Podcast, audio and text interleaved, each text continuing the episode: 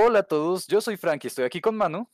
Arriba, arriba, abajo, abajo, izquierda, derecha, izquierda, derecha, B, A, start. ¡Wow! Han desbloqueado el comienzo del programa. Bienvenidos al café. Ok, como se habrán dado cuenta, eh, eh, no- nos hemos entretenido un poco con esto, estamos un co- poco más creativos en este programa y es por una razón en especial, es un tema en especial que es bastante cariñoso para muchos, les traerá muy buenos recuerdos. ¿Qué tema puede ser, mano? Eh, creo que es bastante obvio que son los cheat codes. Sí, ¡woo! y, y siento que, que ya desde este momento se están desbloqueando muchas memorias, ¿no? Es, es algo también bastante nostálgico. Vamos por esa onda de la nostalgia y les voy a, a comentar que por culpa de ustedes y por estos programas, pues me han dado muchas ganas de, volver a jugar clásicos, ¿no? En estos días eh, tuve la oportunidad de volver a descargar los Sims. En esta ocasión, pues la última entrega. Pero lo primero que pensé fue exactamente eso, como los cheat codes, los trucos, y siento que eso es algo de lo que actualmente casi no se habla, así que, pues bueno, tal vez sea importante regresar al comienzo, ¿cómo, cómo es eso? ¿De dónde surgieron los cheat codes? Pues los cheat codes son principalmente una herramienta del desarrollador para poder probar diferentes cosas en el juego. Por ejemplo, si tú estás haciendo algún cambio y tienes un juego que son, no sé, 18 o 20 niveles, hiciste un cambio en el nivel 20. Entonces, ¿quieres probar cómo quedó? Pues no creo que la idea sea, ok, me tengo que pasar los primeros 19 niveles para ver este cambio, no sé, puede ser el color de los ojos del último personaje, cómo quedó, o cómo funciona. Entonces es como, ok, toca, toca desarrollar una herramienta que nos permita a nosotros desarrolladores usarla para, pues, para hacer una trampa y avanzar más allá de lo que debemos. Y pues esto creo que no se, no se queda así mucho tiempo como solamente como, mira, podemos avanzar, sino también se utilizó como para tipos de mecánicas. O sea, como, no, yo quiero probar eh, qué tanto pueden recibir, eh, qué tanto daño puede recibir este enemigo. Entonces es más fácil que este cheat code que estoy metiendo lo que haga sea que yo soy invencible. Entonces le puedo seguir golpeando al enemigo, haciendo que yo soy muy pro, pero más rápido, para simplemente bajarle la vida a ver qué tan rápido puede ser. Ok, eh, acá necesito que me expliques una cosa, mano, porque según entiendo, eh, antes el desarrollo de los juegos era mucho más lineal, ¿no? Por eso es que, como estabas comentando, como tocaba para llegar hasta el punto sin, sin hacerlo pues de una forma ilegal, llamémosla, eh, tocaba pasar completamente el juego hasta llegar a ese punto del desarrollo para ver si, si se hizo el cambio, ¿no? Y pues eso es mucho más salido de la época de las maquinitas, de los arcades, o, o eso por cuánto tiempo crees que se mantuvo. Sí, pues eso pues se mantuvo realmente, como tú dices, por el tiempo de las maquinitas o ese tipo de juegos que era más difícil probar, porque digamos, hoy en día eh, programas como Unreal y, y todos estos motores nuevos que hay nos permiten pues de una manera más fácil probar diferentes partes del juego. Incluso podemos dividir una compañía en varios niveles y los juntamos al final. Entonces cada uno va probando lo que va haciendo sobre la marcha antes de, antes de juntarlo todo. Entonces pues es mucho más fácil decir como, ah, entonces yo como está haciendo el nivel 800, entonces puedo probar el nivel 800 sin necesidad de tener que empezar desde el primero. Ok, ok. Pero bueno, acá yo creo que tengo la duda que también tendrán todos y es como que listo, sí, son herramientas de- de desarrolladores que sirvieron para llegar a esos puntos y demás, pero ¿de qué tanto le puede servir a un desarrollador que los personajes del juego tengan cabezas gigantes? O Ah. que se desbloquee, no sé, todo el dinero disponible. Es como, ¿por qué? Pues claramente eso, eso, eso va con más cosas, ¿no? El, el ejemplo del dinero creo que sí es, es más fácil de explicar, porque simplemente, eh, ¿qué pasa que si pongo esta cantidad de dinero? ¿Será que se me daña la pantalla? ¿Tengo que cuadrar qué tantos ceros caben? Si se va cuadrando solo, si de pronto el contador se daña, hay cantidad de cosas como solamente, incluso solo con, con el UI, con el numerito que te aparece ahí, como, ok, ¿qué pasa si? Eso es una de las cosas. Pero la otra, ya siendo el modo cabeza gigante o todos estos modos que es como, ah, ¿qué pasa si soy completamente rojo y brillante?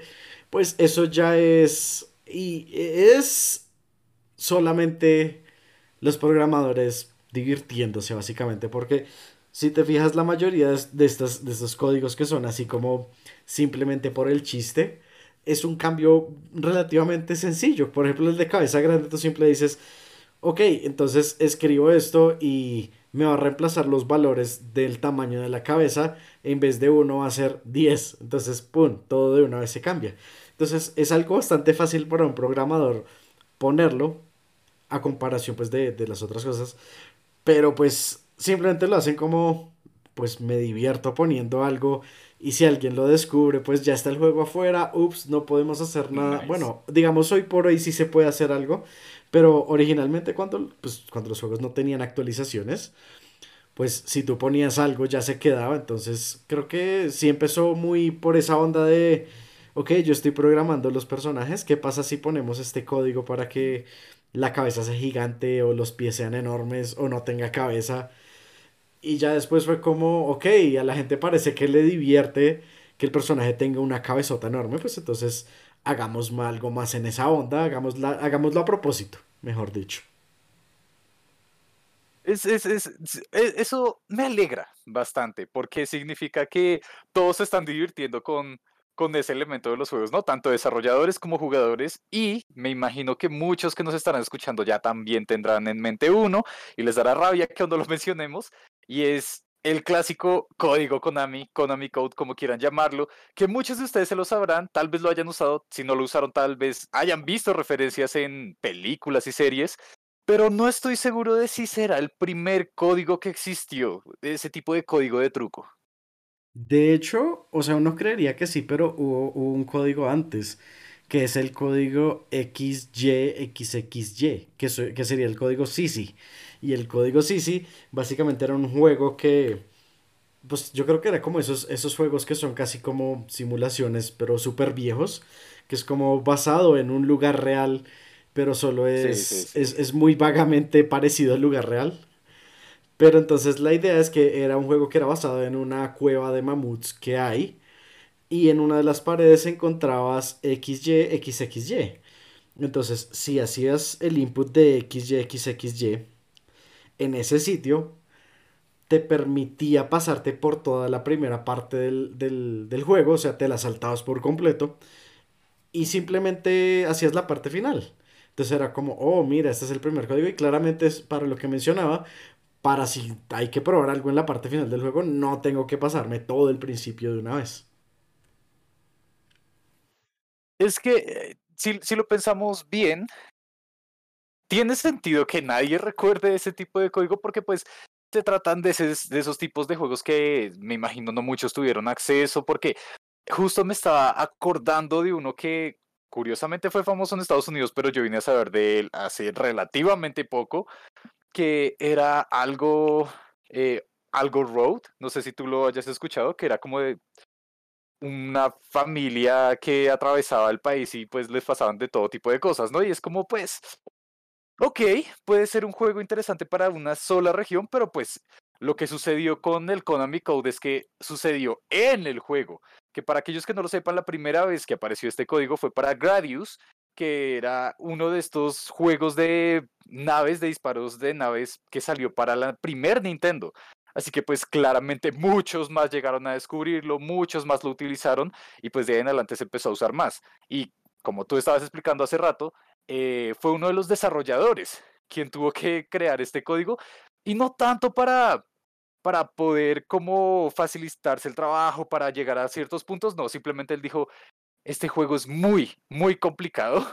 Así que ni siquiera lo voy a intentar. Voy a, voy a saltarme todo, voy a crearme este código para que quede más fácil poder hacerle el port a Nintendo. Y así terminó sin darse cuenta creando todo un, un, un punto, un eje cultural que todos recordamos.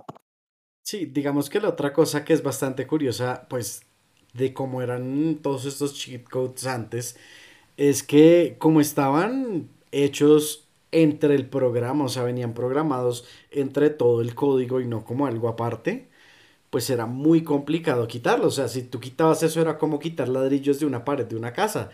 Muy fácilmente se te puede ir cayendo. Entonces es como, ok, nos toca dejarlo, entonces por eso vamos a ponerle una clave, una, una secuencia de botones que, que es más difícil que alguien se entere cómo es. Y pues esperando que la gente no supiera cómo usarlos. Pero la gente intentando de todo se dio cuenta que los cheat codes realmente existían y estaban ahí para usarse. Ok, ok, eso me acaba de recordar una anécdota de juegos. Creo que sucedió en, en Team Fortress, no sé si tú hayas escuchado acerca de esto, pero ocurre que en el código de Team Fortress 2 hay una imagen de una papa o un melón, creo que es. Y la cosa es que esa imagen venía también como con, un, con una nota que decía como, por favor no elimines todo el código porque extrañamente alguien hizo algo acá y si ustedes eliminan solo esta imagen que pareciera que no tiene nada que ver con el juego, se cae todo. Y es como, ah, ok. Y lo mejor es que la misma nota le echa la madre, insulta al que haya hecho eso. Y es como, ¿por qué? ¿Por qué no puede eliminar a esta papa de los archivos? Y es genial. ¿Qué, qué, qué? O sea, entiendo bastante cómo funcionaría, porque muchas veces, y creo que si alguien, algún programador que no está escuchando, creo que sabe perfectamente lo que va a decir, que es que ni siquiera los programadores saben por qué funciona su código. Realmente tú le puedes decir a un programador, mira, escríbeme un código para esto, lo hacen, funciona, pero si les preguntas por qué funciona, no te van a tener una respuesta. Ellos no van a saber por qué está funcionando su código. Ah. Es, es, es un arte programar, definitivamente. Y pues realmente eso, eso también pues a mí también me hace recordar otra pequeña anécdota que fue de una empresa que hacía softwares de seguridad. Y uno de los programadores en, esta empresa lo que hizo fue poner, eh, creo que fue el, como el texto principal de una de las películas de Star Wars entre el código. O sea, en un universo muy, muy lejano, hace mucho, mucho tiempo, sí, eso estaba entre el código.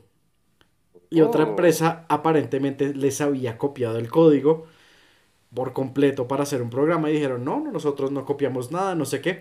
Y el programador dijo, déjenme ver aquí y bajó a donde él sabía que había escrito eso y ahí estaba. Y los demandaron con esa prueba de que realmente ellos habían copiado el código. Wow. Ven, ven, aprendan que la diversión se hace parte del trabajo y tal vez les salve el trabajo. Me alegra, me alegra esa anécdota. Pues sí, pero volviendo un poco más al tema, pues creo que tenemos que tocar algo un poco más después, ya cuando, cuando los códigos se hicieron para, para el disfrute de la gente, cuando ya no fueron simplemente una herramienta, pero cuando ya fueron más diversión para, para la gente, cuando estaban hechos a propósito. Y creo que hay unos ejemplos bastante, bueno, bastante similares, pero bastante divertidos, diría yo, para todos los que recordamos esta época. Y estoy hablando claramente de los Age of, eso incluyendo Age of Mythology y Age of Empires.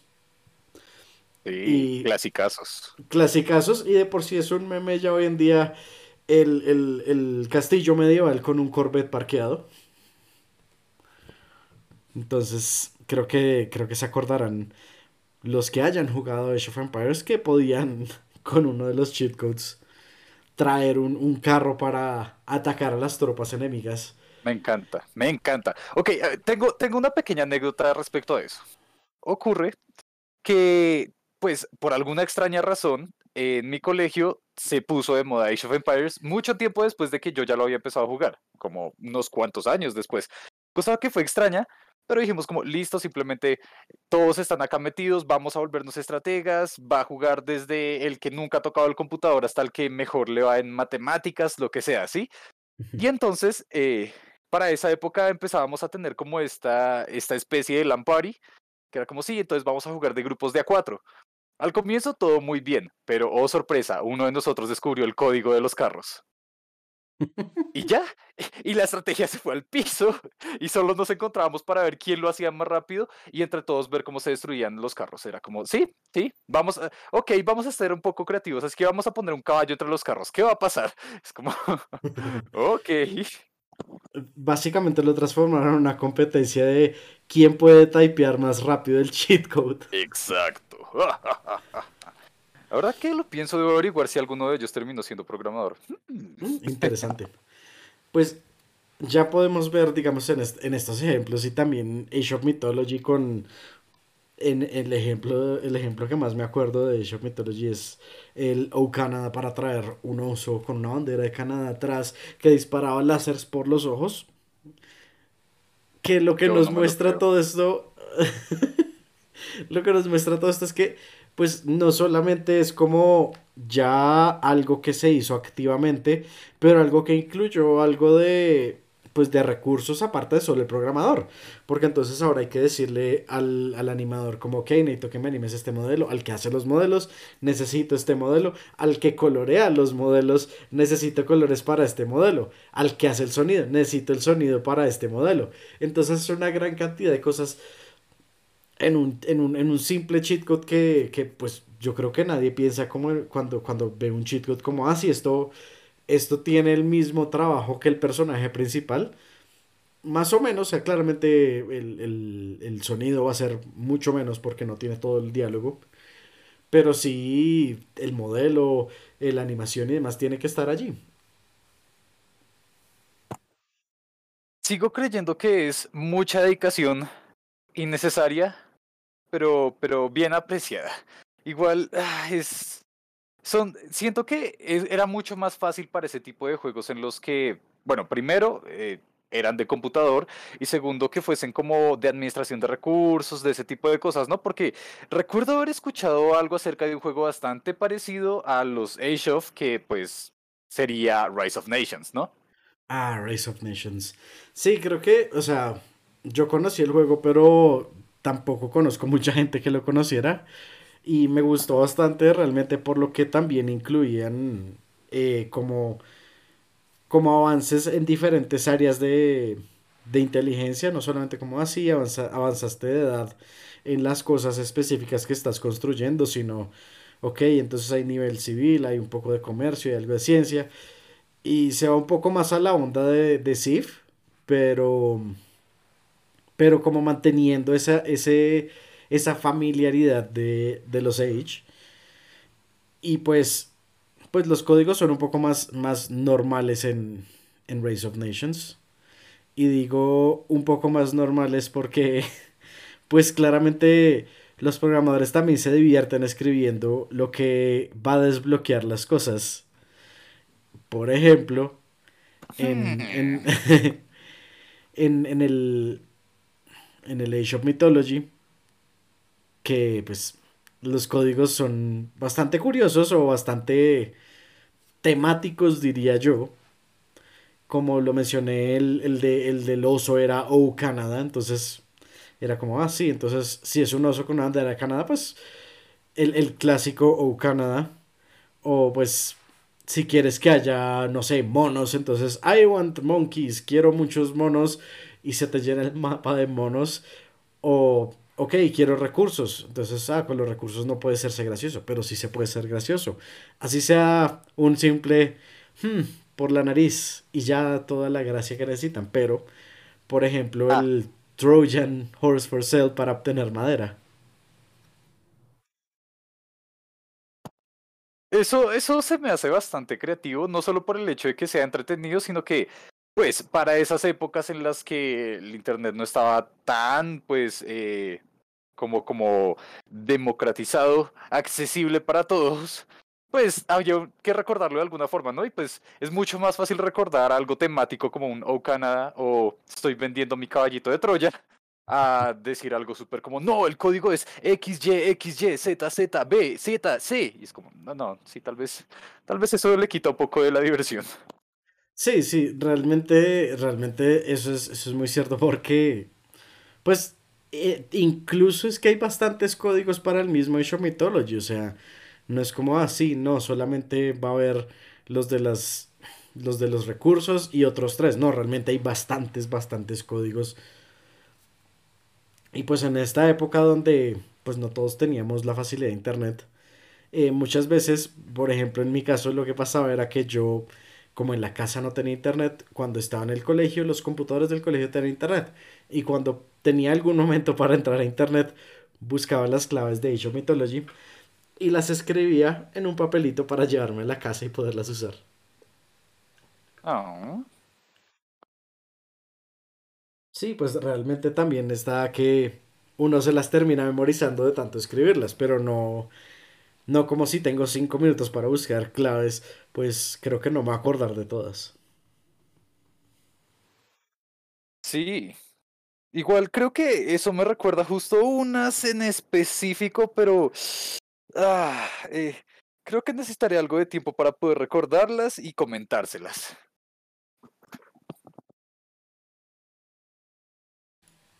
Bueno, Frank, pero ¿ya te acordaste los códigos? La verdad, no, tuve que buscarlos porque son muchos. Y sí, hablando de eso de anotar las cosas y demás, recuerdo que esto lo aprendí fue por mis primas. Ellas eran quienes tenían el juego y tenían en una libreta, creo que eran como dos hojas llenas de los códigos de saber cómo hacer. Como... Entonces, yo solo me pude aprender uno, que ese sí lo acabo de recordar, que es Clapausius. Tal vez ustedes que, también jueguen los Sims lo recuerden con cariño y era el código que a uno le daba mil simoleones, entonces eso permitía comprar lo que quisieran. Y si se acaba, no se preocupen, volver a ponerlo y demás y demás y demás. Pero pues habían muchísimos códigos que permitían pues muchas cosas eh, que se notaba que eran para desarrolladores, ¿no? Como detener el movimiento, permitir la creación de personajes nuevos, eh, mostrar una ruta, mover objetos o hacer que aparecieran objetos de la nada. Pero pues eso es algo que debo ser bastante sincero con ustedes y es que si bien yo escuchaba de muchos y llegué a usar unos cuantos, yo activamente evitaba los cheat codes en casi todos los juegos que tocaba. Digamos que sí siento que uno, en principio, la idea que, que, debes, que debe estar es de evitar usarlos al principio. O sea, como, ok, pasémonos el juego, la historia, si, si el juego tiene historia, eh, lo suficiente sin usar cheat codes y disfrutar de todo lo que hay. Y después ya cuando diga uno, ok, ya no hay más, ahora hagamos aquí un caos. Desatemos el, el, el, mismo infierno, desatemos un caos completo y vamos a usar los cheat codes para simplemente lolear y sacarle todo el jugo que le queda a este juego. Creo que sí, es, es, o por lo menos así es como yo los veía, la verdad. Creo que ahora que lo dices tiene bastante sentido, pero pues en, en, esa época tengan en cuenta que yo estaba chiquito, colegio, intentaba ser lo más juicioso del mundo, entonces pues por un lado estaba como que no, usar trampa es malo, tanto para el examen como para el juego. Y pues eh, si llegaba a usarlo en las pocas veces que lo llegué a usar, me sentía como, no sé si ustedes hayan jugado los últimos eh, Wolfenstein o Doom, que si ponen el, la dificultad demasiado fácil, se burlan de ustedes el juego y lo sigue haciendo todo el tiempo que lo vayan a hacer. Algo así me sentía cuando usaba los trucos. Ahora me siento un poco igual así, pero estoy más dispuesto como a experimentar más con las cosas, aunque siento que es triste porque siento que ya casi no se utilizan trucos, ya casi no existen trucos en los juegos nuevos. Sí, digamos que creo que eso también es, es en parte culpa de, pues de lo mismo que mencionaba, que es más fácil probar los juegos en el, en el mismo motor. Y esto también, pues incluye muchas cosas como que los mismos cheat codes se pueden escribir aparte del código sin estar adentro. Entonces tú puedes poner los cheat codes para simplemente el uso del desarrollador y cuando saques el juego lo sacas y ya, y es, o sea, básicamente eso. Entonces, ah, como ya no, ya no va a poner cheat codes, entonces ya no me tengo que preocupar que porque al programador se le ocurrió poner un hipopótamo volador gigante, como en of Mythology. Entonces simplemente, simplemente saco todo eso y dejo el juego, solo el juego, sin los cheat codes. Es que siento que los, los juegos recientes que han mantenido el uso de cheat codes han sido aquellos en los que de alguna u otra forma eso ha hecho parte de su historia, ¿no? Porque el que se me viene a la mente, que también es de esos clásicos que sí llegué a usar, eh, fue en Grande Auto, sobre todo en San Andreas. Que no sé si tú también lo hayas hecho, mano. Uf, Grande Auto San Andreas. Tristemente un juego que aún no he jugado y ya debería haber jugado porque es un juego muy clásico, pero en ese, en ese sí. entonces yo no te, yo primero no conocía que era Grande Auto a pesar de que mucha gente que, que yo conocía lo conocían. Nunca me lo oh. mencionaron, nunca se llegó al tema por alguna razón extraña y misteriosa. Y, y ya cuando me enteré de que era Grande Auto fue cuando, creo que fue cuando tuve el, el, el PSP, que para ese estaba era el Liberty City. Y el primer grande foto que yo Oh, jugué fue Liberty City. Wow, qué, experiencia. Igual, siento que el primer Grande Auto que yo jugué bien fue el 5, en realidad, porque el resto era, pues, amigos o familiares que cuando los iba a visitar tenían el juego, y siento que eso iba ya muy en la onda en la que tú me comentas, que es como usar cheat codes solo porque, ajá, porque no importa la historia y demás. Yo muy tarde vine a saber que Grande Auto San Andrés tuvo, tuvo historia, como que todos con los memes de, ah, sí, tal cosa de cuando está la parte del tren, y yo como, ¿qué? ¿Tren? Yo solo activaba un jet, cogía un, un, un paracaídas y me lanzaba desde lo más alto que pudiera, porque half Fall Damage es lo mejor que tienen los juegos. Gracias. Me imagino el típico, ¿qué tantas estrellas puedo sacar? ¿Será que hay más de cinco? Hmm, nunca lo sabremos. ¿Por cuánto tiempo puedo, espa- puedo escapar de la policía y de la policía militarizada? Y si llegan los policías y los militares, puedo coger un tanque. Y si cojo el tanque y así, eso, eso es básicamente Grande Auto. Exacto. Y eso es lo que siento que se ha mantenido en el Grand Theft Auto 5, ¿no? Como que un- eh, muchos llegaron ahí intentando pues revivir muchas de, de esas experiencias con San Andrés, entre eso los trucos, y a veces sí- ni siquiera con usar trucos, porque si quieren, por favor, vayan y busquen, y hay videos en los que muestran cómo es que la ciudad en sí se encarga de ser caótica. Hay veces en las que los policías entre sí se disparan, entonces eso causa más caos y llegan otros y más y más y más y más al punto en el que terminan como siete carros estallando y uno solo como, ah, yo venía, yo, yo estaba caminando, no saqué arma ni nada. Qué gran función. Sí, básicamente el, el típico, el típico video, porque esos videos ahorita se ven bastante, de que yo voy montando en mi bicicleta y la policía viene persiguiendo a alguien. Como es grande foto, yo digo, ¿será que golpeé a alguien y no me di cuenta? Y cuando me doy Sí. cuenta es que están persiguiendo a otro, luego le están disparando, luego viene otro policía y los choca, luego viene otro policía y los choca y todos explotan al tiempo. Y es como, yo estaba montando bicicleta. Es genial. E- e- ese tipo de detalles siento que son los que de verdad hacen que ese tipo de juegos se sientan vivos, como que el mundo en sí no necesite de uno y uno es quien está visitándolo, interactuando un poco. Sí, realmente, realmente eso es un, como un plus bastante grande que, que pongan que es como, ok, el mundo no simplemente es algo mío, pero es algo como compartido, algo que, que está hecho, algo que funciona. Como Y que luego, sí, sí, sí, si dejó de estar, pasan cosas. digamos, siento que eso es lo que es ahora más gracioso con las pocas ocasiones en las que hay trucos, y es que si bien ya existe eso, hay más inmersión, hay más jugadores, hay más personajes, hay todo esto, pues ¿por qué no hacemos que nuestro personaje tenga una cabeza gigante? Sí, Oh el. Big Head Mode es bastante curioso. Ese, ese creo que es de los cheat codes que lleva como más tiempo. Porque si recuerdo juegos viejos que era como, ah, sí, entonces Big Head Mode, no sé, estás montando un, en un juego que es solo de motos y es como, ah, sí, hay Big Head Mode. ¿Por qué? Pues porque hay Big Head Mode, básicamente. Y es una moto chiquita con una cabezota enorme encima. Ay, Bueno, hay que aceptar que para algunos eso era bastante útil porque no conocíamos bien la cara de lo que estábamos usando, así que, bueno, ¿por qué, por qué no tener pesadillas con eso?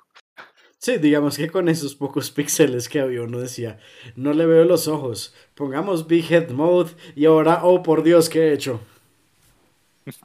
Aunque eso me recuerda a un caso que ahorita se lo mostré a Manu, que es de un juego también más reciente, porque casi todos los que mencionamos me recuerdan es como PlayStation 1, un poco del 2, pero hay uno en especial que se mantuvo además en su remaster de la colección para Play 4, que es Uncharted, que si bien no era necesariamente la cabeza gigante, aunque creo que en uno de esos sí está, eh, era Fat Drake. Y, y me encanta, me encanta la dedicación que le metieron a ese modelo. Sí, realmente cuando, cuando Frank me comentó acerca de esto, pues yo esperaba como, ok, un modelo inflado, pero es el mismo modelo. No realmente como, ok, es un nuevo modelo porque realmente vamos a hacer que parezca un Fat Drake. No simplemente es como si vamos a agrandar las dimensiones, no. Nos vamos a esforzar porque se vea como si Drake se hubiera quedado sentado en un sofá comiendo pizzas todos los días durante varios meses. e- e- e- es genial. Además, para aquellos que no lo sepan, Uncharted es un juego que es de mucha acción, de mucha aventura. eh, es comparable con las aventuras de Indiana Jones. Ahora imagínense que el protagonista pareciera que casi no pueda caminar. Y aún así pueda pelear contra 50 matones con subfusiles, es, es, es algo genial. Pero bueno, como estábamos diciendo antes, recientemente casi no he visto trucos, ¿no? Casi no he visto códigos y demás. No sé si tú tengas algunos, mano, que, que nos comentes que, que puedan recuperar esa nostalgia. Pues realmente hay ejemplos, pero los ejemplos, como tú lo mencionas, son un poco más como, como ese estilo nostálgico, como ese estilo como, como que era parte del juego original y, decidieron como, ok, vamos a, a, seguir trayendo los cheat codes. Y creo que este es el ejemplo de Spyro, porque en Spyro, el nuevo Spyro, no el Spyro clásico, hay cheat codes. Ok, pues me imagino que deben ser también como los clásicos que se vieron en Play 1, ¿no? Cosas muy básicas como, no sé, cabeza grande, un clásico, o mantener que se quede volando durante todo el tiempo que uno quiera, o cómo son los nuevos. Pues sí y no. Porque sí hay de estos, de estos cheat codes que, digamos, te permiten tener 99 vidas, que te permiten volar durante más tiempo, pero también están los que sí requieren un poco más de esfuerzo del desarrollador. Mm. Por ejemplo, está el modelo clásico de Spyro en el nuevo Spyro, con uno de los cheat codes. Eh... Sí, o sea, básicamente en este mundo totalmente HD, traer al Spyro de 420. Genial. También está uno que es para volver el modelo de 3D a 2D, a pesar de que el mundo se mantenga 3D que realmente no creo que sea muy útil, pero sí debe ser bastante gracioso.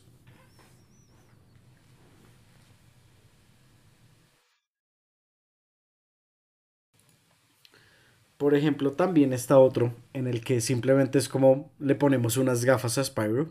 Es como, ok, Spyro con gafas. Eso me encanta y ahí cabe, cabe mencionar una pequeña cosa. Yo, yo pensaba que Spyro Hipster era algo de los fans, que había sido como un mod, no que fuera un, un, truco que existiera en el juego. Y eso me lleva a pensar es en, en esa transición, ¿no? Que también, si bien es algo que ya se abandonó porque los desarrolladores ya no tienen que usar esos trucos para avanzar y demás, eh, los jugadores son quienes pueden hacer muchas otras cosas, ¿no? Mediante mods, mediante, eh, por ejemplo, el código de debug, que eso justo ahorita acabo de recordar en un juego que estuve jugando mucho y que me gusta demasiado, súper recomendado, que es Don't Starve Together, que es un juego de tipo survival, de administración de recursos, multijugador, es muy, muy, muy genial. Y en ese, pues, supongo que no lo tenía tan en cuenta los trucos porque no eran cosas como las que estamos hablando que son divertidas, sino que facilitaban un poco más la vida en ese juego que es bien complicado tipo conseguir más recursos, eh, mejorar los stats del personaje, que siento que eso es lo más reciente que tenemos, ¿no? Así, así funcionan más los juegos ahora. Sí, digamos como en la misma onda de, de cosas que, que permanecen y se han ido, pues también podemos ver que hay varios juegos más recientes que ni siquiera están optando por dar un nivel de dificultad, sino que es más como adaptable a lo que hace el jugador pero pues esto igual como que me imagino que hace que el nivel de dificultad bajo no sea tan bajo como simplemente ponerlo en fácil. Y asimismo si uno lo quiere poner difícil no es tan difícil como ponerlo difícil activamente. Entonces supongo que estos, estos, estos ejemplos podrían, si es que no lo hacen, eh, usar los cheat codes o el debug mode o todos estos, estos diferentes modos como para decir, ok, si es un jugador muy novato, pero le interesa la historia, entonces tiene la opción de usar los cheat codes para ayudarse a pasar el juego porque no tiene variedad de niveles de dificultad. Mm. Ok, sí, creo que eso tiene sentido, pero creo que nos acerca a una pregunta más grande y más importante y te lo voy a hacer a ti, Manu, y es, ¿Tú crees que los cheat codes deberían regresar? Yo realmente creo que los cheat codes deberían regresar porque es, es como ese, ese, mm, ese extra que le ponen al juego por encima. Es como, en vez de, de, simplemente el plato de comida, es el plato de comida decorado. Porque, ok, te comes la comida y queda, queda algo extra. O sea, es como acabas el juego pero hay algo más, puedes, puedes disfrutarlo de otro modo que no es lo mismo.